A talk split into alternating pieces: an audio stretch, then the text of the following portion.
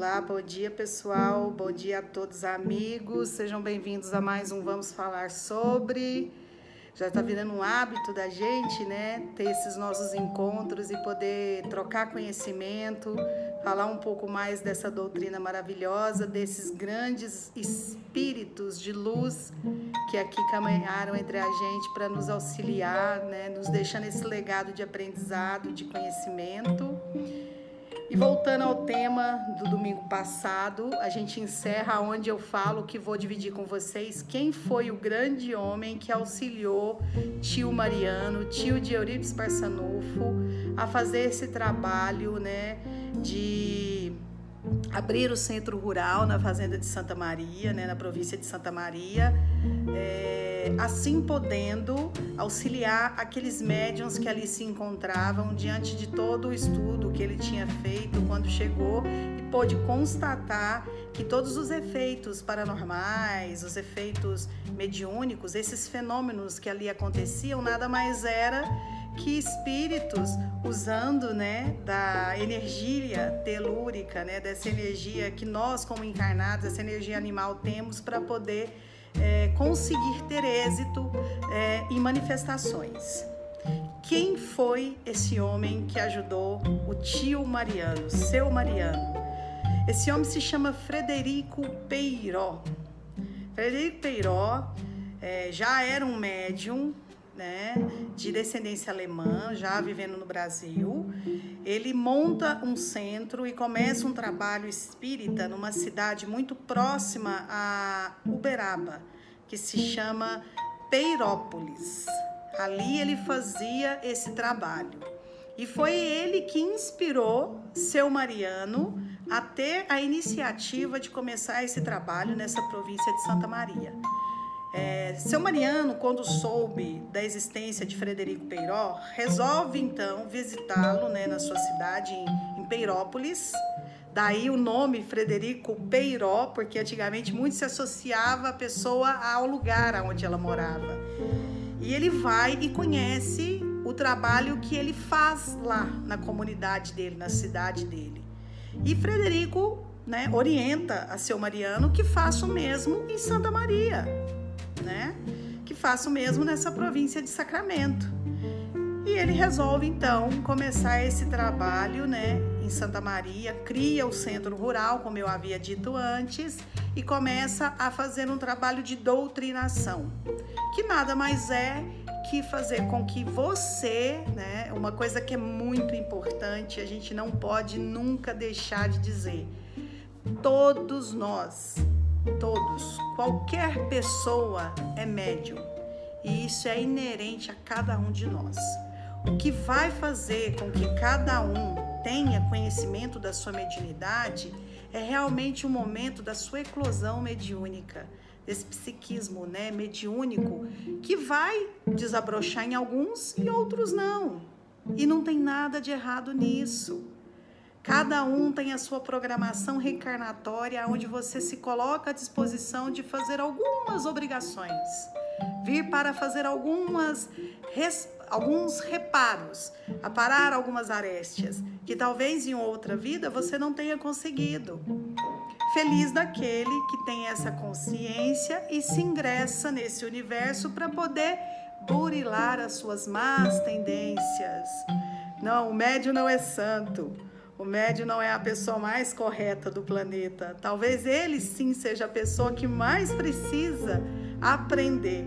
E nesse caminho de aprendizado, a gente acaba auxiliando outras pessoas, que não deixa de ser um privilégio, né? Fazer parte desse trabalho celestial da pleide de bons espíritos. Mas enfim, ele descobre então que existem médios ali que precisam ser doutrinados? Que precisam aprender a lidar com as suas mediunidades. Existem outros mitos de que se constroem médiums. Eu vou ensinar o, o, fulano a ser médium. A gente não ensina uma pessoa a ser médium, porque é algo que é seu, é nato. O que você vai desenvolver, sim, é por merecimento, né? É, segundo as suas obras, como dizia muito bem Kardec, né? Então ele resolve fazer o centro, acolhe vários irmãos, vários médiums, não só da, da província de Santa Maria, mas de, de, da própria cidade de Sacramento e dali das redondezas fazendo um trabalho de estudo baseado nos ensinos né, e no, no, legado que Kardec havia deixado, busca outros títulos, como Leon Denis e outros tantos que naquela época já também tinham deixado manuscritos e livros e estudos né, sobre a doutrina e começa um trabalho lindo de acolhimento, né, de auxílio né, a todos esses irmãos.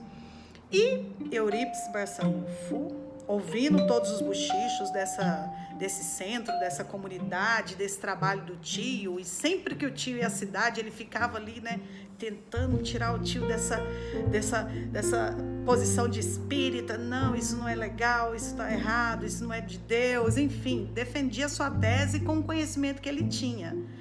Mas depois de ter ganhado o livro, lido todo o livro de Leon Denis, ele fica realmente com uma baita de uma interrogação em cima da cabeça. Tipo, será? Como é que eu vou descobrir isso, né? Será que meu tio tá falando é verdade? Será que, que esse Leon Denis escreveu aqui nesse livro após a morte é verdade?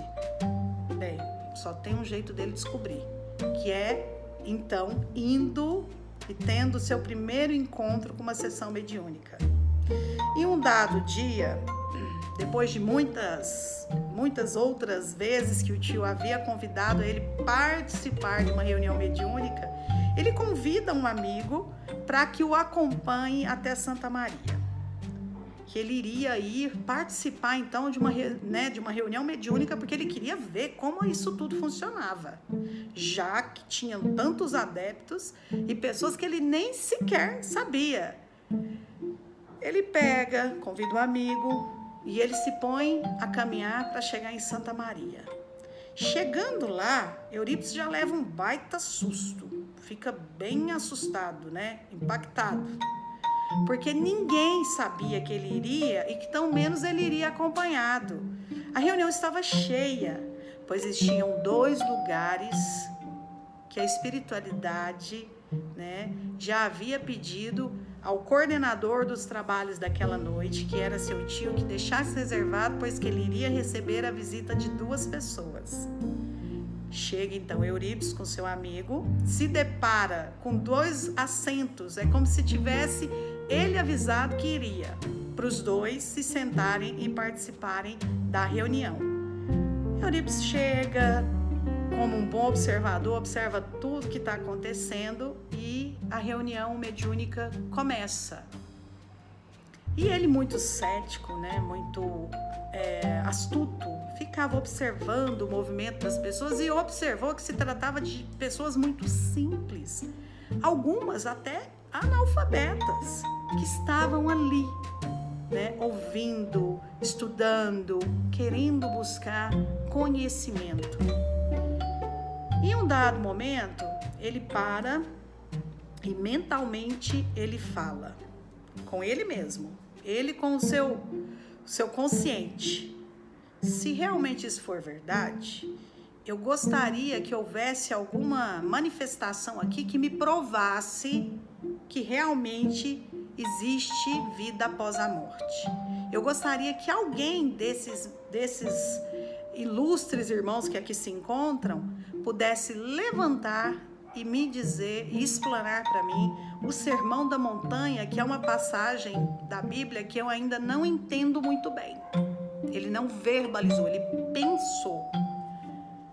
Passado um minuto ou menos do que isso, o tio tinha terminado de explanar a sua, a, a sua fala, né, dando início às atividades, se levanta um trabalhador da casa, que era um homem muito simples, analfabeto, morador da fazenda de Santa Maria. E ele fala, e ele fala por quase uma hora explicando cada passagem do Sermão da Montanha. Quando ele termina de explanar sobre o Sermão da Montanha, ele se senta. E aí continua todo o processo da sessão mediúnica até encerrar. Então, nesse momento, nesse exato momento, Euripides Barçanufo se torna um médium convicto das forças do mundo extrafísico e abraça a causa da espiritualidade, se tornando um discípulo de Kardec, se tornando um discípulo de Pestalozzi, de Leon Diniz e de tantos outros mais, mas sobretudo de seu tio Mariano e de Frederico Peiró, que foram fundamentais para que ele fosse ingressado nessa doutrina. E tem mais para gente, mas eu vou deixar para o próximo final de semana. Eu espero que vocês estejam gostando, porque eu estou amando falar sobre esses grandes homens, né, esses grandes espíritos que aqui tiveram, nos deixando essa, essa riqueza de, de, de conhecimento e de estudo da doutrina, dessa doutrina e essa ciência e filosofia chamada Espiritismo. Bom final de semana, um grande beijo a todos e até domingo que vem. Tchau, tchau.